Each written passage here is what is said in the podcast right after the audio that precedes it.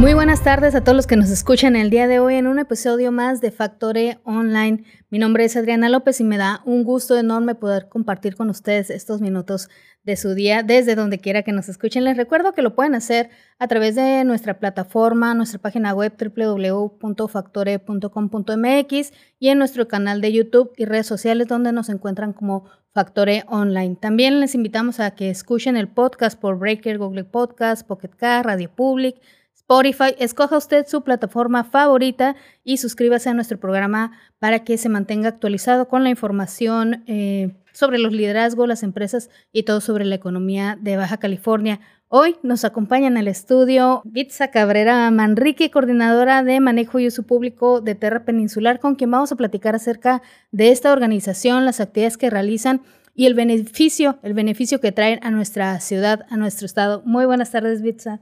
Hola, muy buenas tardes, Adriana. Muchas gracias por invitarnos. Estoy muy contenta de estar aquí. Bueno, pues eh, ayúdanos primero eh, entendiendo qué es lo que hace Terra Peninsular, qué es un poco de historia acerca de la organización. Okay. Terra Peninsular es una asociación civil mexicana que fue fundada en el 2001 e inició sus trabajos en la bahía de San Quintín, pero actualmente trabaja en todo el noroeste de Baja California, eh, bueno, de todo el noroeste de México, en Baja California, Baja California Sur, Sonora y Sinaloa. Lo que nosotros hacemos o en lo que nos especializamos es en certificar áreas naturales protegidas con el nombre de áreas destinadas voluntariamente a la conservación. Mm. Estas son áreas que son certificadas y reconocidas por el gobierno federal y nos permite conservar estos espacios.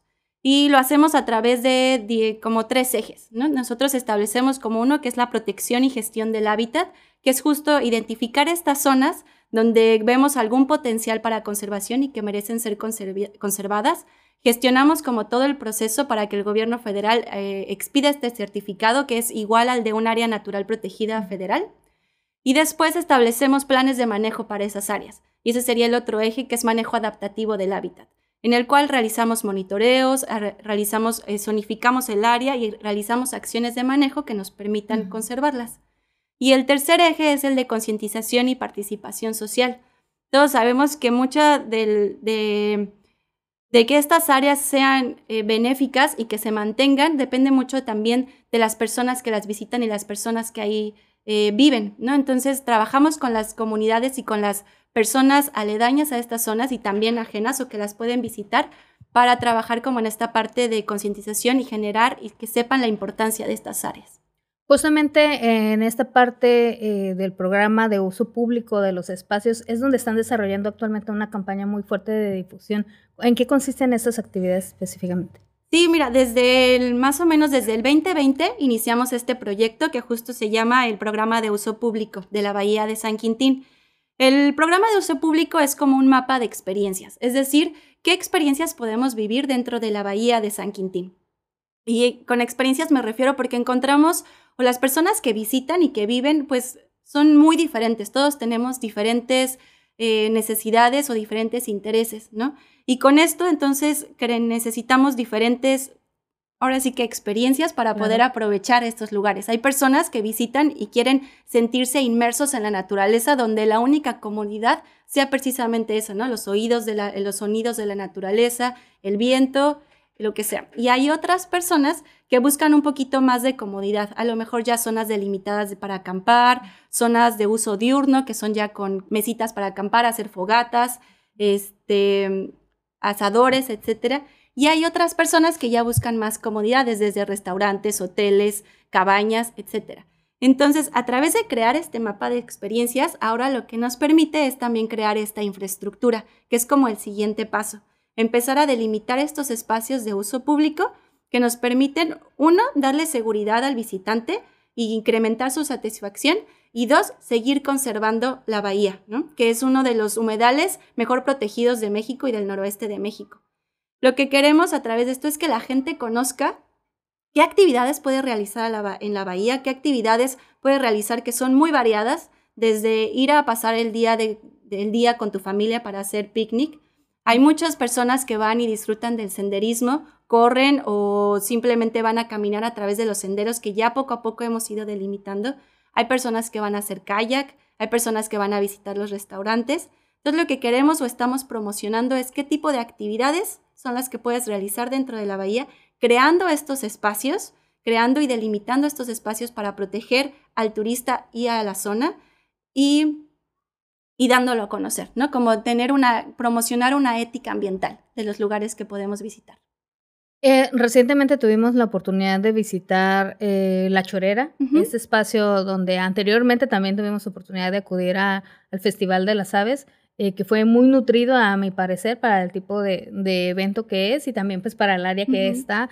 desafortunadamente pues nosotros no conocíamos el, lugar, o sea, lo conocimos gracias a ese tipo de, eventos y ahora pues es un lugar que nos gustaría asistir con más frecuencia, igual como otros espacios naturales como son la Sierra de San Pedro, la Lobera u otros espacios que existen más hacia el sur.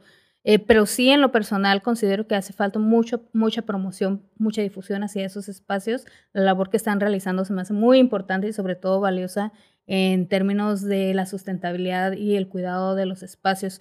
¿Cuáles han sido los primeros, eh, los principales problemas a los que se han enfrentado, los desafíos más grandes a los que se han enfrentado en esta labor? Pues mira, justo a raíz de, del 2020 y toda esta parte como de la pandemia, la visitación en San Quintín se incrementó muchísimo, ¿no? Nosotros hicimos un pequeño como análisis, incluso solo de redes sociales, de cuántas personas empezaban a, poner ahí que visitaban la bahía de San Quintín. Yo te puedo decir que del 2019 al 2020-2021 se incrementó como en un 200%. Entonces fue muchísimo. Eso para un lugar que a lo mejor no estaba tan preparado para recibir tanta gente empieza a generar un impacto.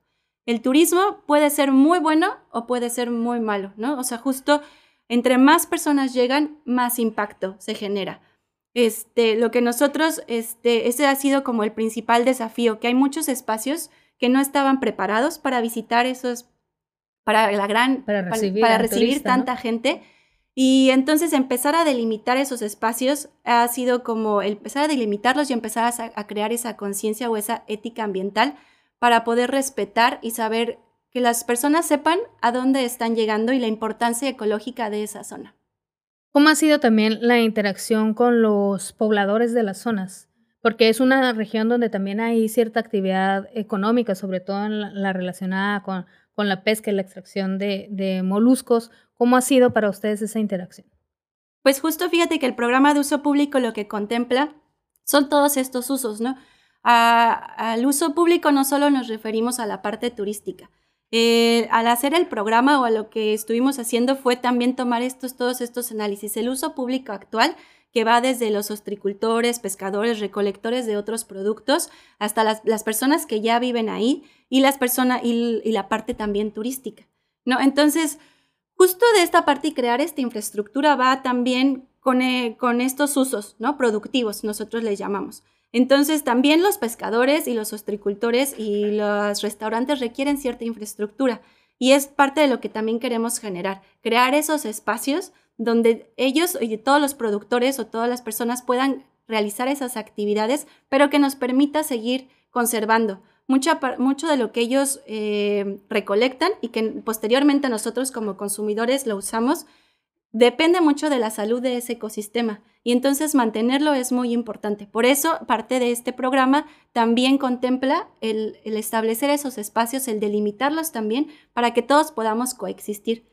Siempre nosotros hemos dicho que la Bahía de San Quintín al final es de todos y para todos, ¿no? Desde los agricultores, que también están un poco más alejados, ostricultores, pescadores, hasta las personas que la visitan en un día de forma recreativa o turística. Ah, fuera de lo que es eh, la Bahía de San Quintín y por el mismo hecho de que la ciudad misma, San Quintín, ya no municipio, eh, va a empezar a crecer también por, por las actividades económicas que desarrolla. ¿Han identificado algunos otros puntos que se puedan sumar también a estos espacios eh, de resguardo, de reserva?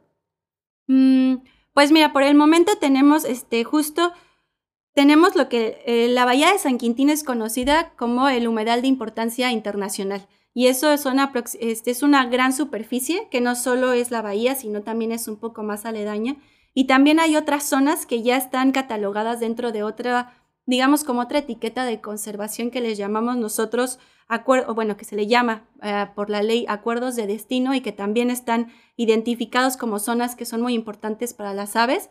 Y eso es lo que nosotros llamamos como el complejo lagunar San Quintín. complejo lagunar San Quintín va desde más al norte, donde empieza como Laguna Figueroa, no sé si la conozcas, pero está desde la delegación como Vicente Guerrero y hasta, hasta justo hasta la Punta Azufre, ¿no? Que es esa, toda esa zona. Toda esa zona es una zona muy importante, llena de humedales y de riqueza eh, ecológica muy importante para las aves, para los peces y ahora también para nosotros, ¿no? Porque también nosotros el poder disfrutar de esas zonas nos permite como liberar el estrés que podemos tener y también para las personas que ahí viven. Eh, ¿Tienen eh, algún turista ideal para estas zonas? Porque, o sea, tocas de explicar que hay, hay diferentes experiencias que busca uno como turista, pero esta zona para visitar por sus características, por los, los eh, servicios turísticos que ofrece, pues también pueden ser especiales para un turista en especial. Así que el cliente ideal para estas zonas. ¿cuál claro. Mm, pues mira, creo que hay, justo como te decía, hay como todo este abanico, ¿no? Entonces, Depende de la zona, creo que los turistas pueden encontrar este, la experiencia que buscan, ¿no? Hay otras partes, este, más eh, como hacia la parte que conocemos ya como el Molino Viejo, todo, donde pueden encontrar ya toda esta comodidad de, de hoteles, de restaurantes muy bien establecidos, donde la, el, el, acceso y la infraestructura para el acceso no requieres de un vehículo 4x4, puedes llegar fácilmente y entonces creo que ahí tenemos desde esa experiencia hasta las personas que a lo mejor sí ya requieren un vehículo 4x4, que pues no les va a importar si a lo mejor hay mosquitos y que te van a picar, como que esa parte ya este, la van a disfrutar. Entonces creo que justo lo que tiene la Bahía de San Quintín es que tiene todo ese abanico para todos los turistas. Solo debes como acercarte a la zona donde vas a encontrar ese tipo de experiencias. Pero creo que algo muy importante dentro de esta gama de turistas y que es lo que estamos intentando o promocionando es el turismo sostenible o responsable. Podemos ir a, a, cualquier lugar con la mejor comodidad, pero lo importante es justo ser responsables, ser conscientes del lugar al que vamos y las implicaciones que tiene nuestra visita a ese lugar. Hay muchas cosas que podemos dejar buenas, pero también con una mala ética ambiental podemos generar un impacto muy malo y creo muy, muy malo, ¿no? Entonces creo que lo principal es justo empezar a generar turistas responsables y turistas conscientes del lugar al que visitan y de lo que pueden aportar también al lugar que visitan. ¿Cuáles serían las recomendaciones para los turistas que visitan esta zona, sobre todo las que están eh, más limitadas en cuanto al acceso? Ok. Mira, nosotros desde hace ya varios años hemos estado trabajando en, una ética ambiental o en una filosofía que se conoce como los siete principios no deje rastro. No sé si los has escuchado. Sí, sí, ¿sí? escuchado. Pero justo creo que nos gusta esa, esa, ética porque es muy básica, muy simple y creo que todos la podemos llevar a cabo. Va desde planificar tu viaje, desde informarte al lugar al que vas, eh, qué cosas vas a necesitar para el lugar al que vas, cómo va a estar el clima, eh, si vas a necesitar justo qué tipo de infraestructura vas a requerir, a lo mejor los horarios de acceso, eh, si vas a requerir a lo mejor chamarra, gorra, todo eso para que tu comodidad sea mejor. Otro es justo que viajes y si vas a acampar o que viajes y camines por superficies durables. Justo lo que platicábamos sobre estas, delimitar los senderos o delimitar las zonas de acampar. Es mucho mejor acampar sobre zonas que ya están establecidas y sin vegetación, justo para minimizar el impacto y porque esas zonas ya fueron identificadas como idóneas y ahí vamos a concentrar el impacto de los turistas. Otro es justo desechar nuestros residuos de forma adecuada. Hay como una frase que es como, eh, llegas y te llevas todo, ¿no? O sea, no vamos a dejar ninguna basura, incluso vamos a dejar el lugar mejor de lo que encontramos. A todos nos gusta visitar playas y lugares limpios, pero hay veces que la basura llega de lugares muy lejanos, ¿no? Incluso que no están cerca de nosotros, ¿no? El mar a veces trae basura de lugares, no sé, inimaginables. Entonces, a veces también parte de nuestras acciones es pues recoger parte de esa basura y retirarla, ¿no? Y llevarla y disponerla adecuadamente. Otro es como dejar lo que encuentres. Mm, ese es el cuarto principio y creo que este es muy importante porque hay veces que vamos y a lo mejor recogemos una piedrita o una concha. Y la verdad es que si lo vemos como que somos una sola persona que, que recoge esa concha, pues en realidad no tiene ningún impacto.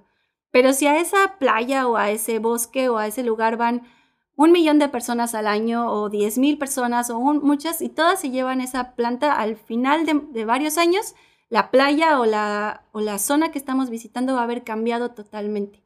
Entonces lo que nosotros recomendamos es toma una foto, dibuja, haz una foto mental. A mí me gustan mucho como las fotos mentales porque te lo puedes, no sé, creo que pones mucho más atención en ese momento sobre las cosas que estás viendo y, después lo puedes recordar como más vivamente. Otro también sabes que en Baja California los, los, los incendios es como muy fácil, ¿no? Y se producen. Entonces el quinto principio es minimice el impacto de las fogatas. Si encontramos al lugar al que vamos ya una zona destinada para las fogatas, es mejor hacerlo ahí. Y siempre asegurarnos que al, al finalizar la fogata está ya totalmente apagada. Mm. Eso va a evitar que, los incendios se propaguen o que sean ocasionados por nuestra visita. Y justo también respetar la vida silvestre, ¿no? Respetar la vida silvestre desde los animales, las plantas, incluso, incluso las piedras, ¿no? Es parte del ecosistema. Las piedras, aunque no sean como animales vivos, también es parte de, lo que da a la, al, ecosistema, ¿no? Y la belleza del lugar. Entonces, no grafitearlas, eh, tener como el, una distancia adecuada con los animales, evitar, hay veces que también caminamos fuera del sendero y sin darnos cuenta ya estamos pisando la madriguera de otro animal o el escondite de otro animal que a lo mejor ni tuvimos la idea, ¿no? O hay veces que en nuestras suelas llevamos semillas de plantas que no son de ahí y al caminar fuera de los senderos vamos a ir propagando esas semillas que pueden ser nocivas para el ecosistema. Y yo creo que el séptimo principio que nosotros este, utilizamos o decimos es ser considerado con los otros visitantes. Todos los visitantes o todos los usuarios van a esas áreas a buscar una experiencia, a disfrutarla. Y está de nosotros también que su experiencia sea igual de enriquecedora que ha sido para nosotros. Me parecen muy interesantes y como dices, eh, son cosas que todos podemos hacer, nada más hay que estar conscientes de, de, a dónde vamos y del impacto que tienen todos nuestras acciones. Eh, de hecho, recientemente hicimos una caminata hacia el mirador de altar ahí en, Sierra San Pedro y los, los alamillos estaban llenos, estaban marcados. este, y la verdad sí da mucha tristeza ver un ecosistema tan bonito dañado por la mano del ser humano. Y no era uno o dos, o sea, cientos de ellos estaban de la misma manera y donde no te imaginas que pueda haber, hay un graffiti. Pues. Entonces ese tipo de cosas sí dan un poco de tristeza, la falta de conciencia de la gente cuando visita estos lugares y su necesidad o la necesidad del ser humano de dejar su marca, pues no, o sea, este, eh, las acciones de hecho que, llevan a cabo eh, me parecen bastante admirables. ¿Cómo puede la comunidad eh, contribuir y ayudar para que sigan realizando este tipo de actividades? Pues mira, nosotros creo que algo de lo que nuestra principal o una de nuestras principales este, ideas es que las personas puedan disfrutar de estos espacios, ¿no? Entonces, uno es pues justo propagar, ¿no? Como estos principios. Creo que hay veces que, no sé, si vamos y vemos a alguien que está recogiendo una concha, desde decirle, hey, no, no la recojas, ¿no? Como tener esa iniciativa de proteger esos espacios, porque también son nuestros, aunque, aunque aunque no los cuidemos nosotros todo el tiempo, esos espacios son nuestros, es parte de la riqueza de la humanidad. Entonces, el, el hacer visible también para otras personas y a lo mejor generar esta conciencia y esta ética ambiental hacia todos es una muy buena forma de ayudar. Eh, propagando, como yo digo, como que propagando esta idea, creo que es una de las principales, ¿no? Y también visitar de forma consciente nos ayuda muchísimo. ¿Tienen algún, algún evento próximo eh, para hacer, obviamente, este tipo de convivencias o concientización hacia, hacia la sociedad, ahí mismo en San Quintín? Eh, hasta hace poco, durante todo este año, estuvimos haciendo también recorridos interpretativos. Eh, es posible que después en los siguientes meses también vamos a continuar con este tipo de recorridos interpretativos. Hemos estado trabajando con muchas escuelas ahí dentro de de la, del municipio de San Quintín. Realizamos actividades con estas escuelas para que conozcan las áreas, limpieza de playas. En septiembre tenemos la limpieza internacional costera, eh, en la que participamos y llevamos a cabo una metodología que ya está aprobada internacionalmente y es, es como otro de los eventos donde que nos sirve justo también para crear conciencia. Excelente, pues no sé si quieres agregar algo más, eh, compartirnos las redes sociales o los medios de contacto para que la comunidad que está interesada en visitar estas zonas pues puedan ponerse en contacto con ustedes o que puedan contribuir a alguna de sus campañas y nos puedes compartir la información. Sí, claro que sí. nosotros, como les expliqué, somos una asociación civil. Muchos de nuestros recursos vienen a través de donaciones, entonces si ustedes están interesados y concuerdan con nuestra causa, pueden este, sumarse a nuestra causa a través de estas donaciones. Eh, pueden comunicar, eh, visitar nuestra página que es www.terrapeninsular.org, eh, diagonal, súmate, y ahí van a encontrar todos los datos. También, por favor, este, síganos en redes sociales, tenemos Facebook, Instagram, Twitter, y ahí pueden encontrar todas las actividades que estamos haciendo, los videos de promoción sobre las actividades que pueden realizar en la bahía de San Quintín. Si tienen alguna duda sobre cómo visitar las reservas, también lo pueden encontrar en la página en terrapeninsular.org, visita las reservas, o escribir al correo turismo terrapeninsular.com. Excelente, Bitsa, Bitsa Cabrera de Terra Peninsular. Muchas gracias por acompañarnos en el podcast el día de hoy. Pues un placer conocer de sus actividades. Muchísimas gracias, Adriana. Muchas gracias por invitarnos. Y bueno, pues usted ya tiene la información, lo invitamos a analizarla, compartirla y comentarla en nuestras redes sociales, donde nos encuentra como Factore Online. No olvide seguirnos para que esté bien informado sobre los liderazgos, las empresas y todo sobre la economía de Baja California. Eh, también nos puede seguir en nuestra página web www.factore.com.mx. Agradecemos al ingeniero Jaime Estrada por su apoyo en los controles y a CES para hacer posible este programa. Y por supuesto, muchísimas gracias a Bitsa Cabrera por acompañarnos la tarde de hoy. Mi nombre es Adriana López y me despido hasta el siguiente episodio. Hasta la próxima.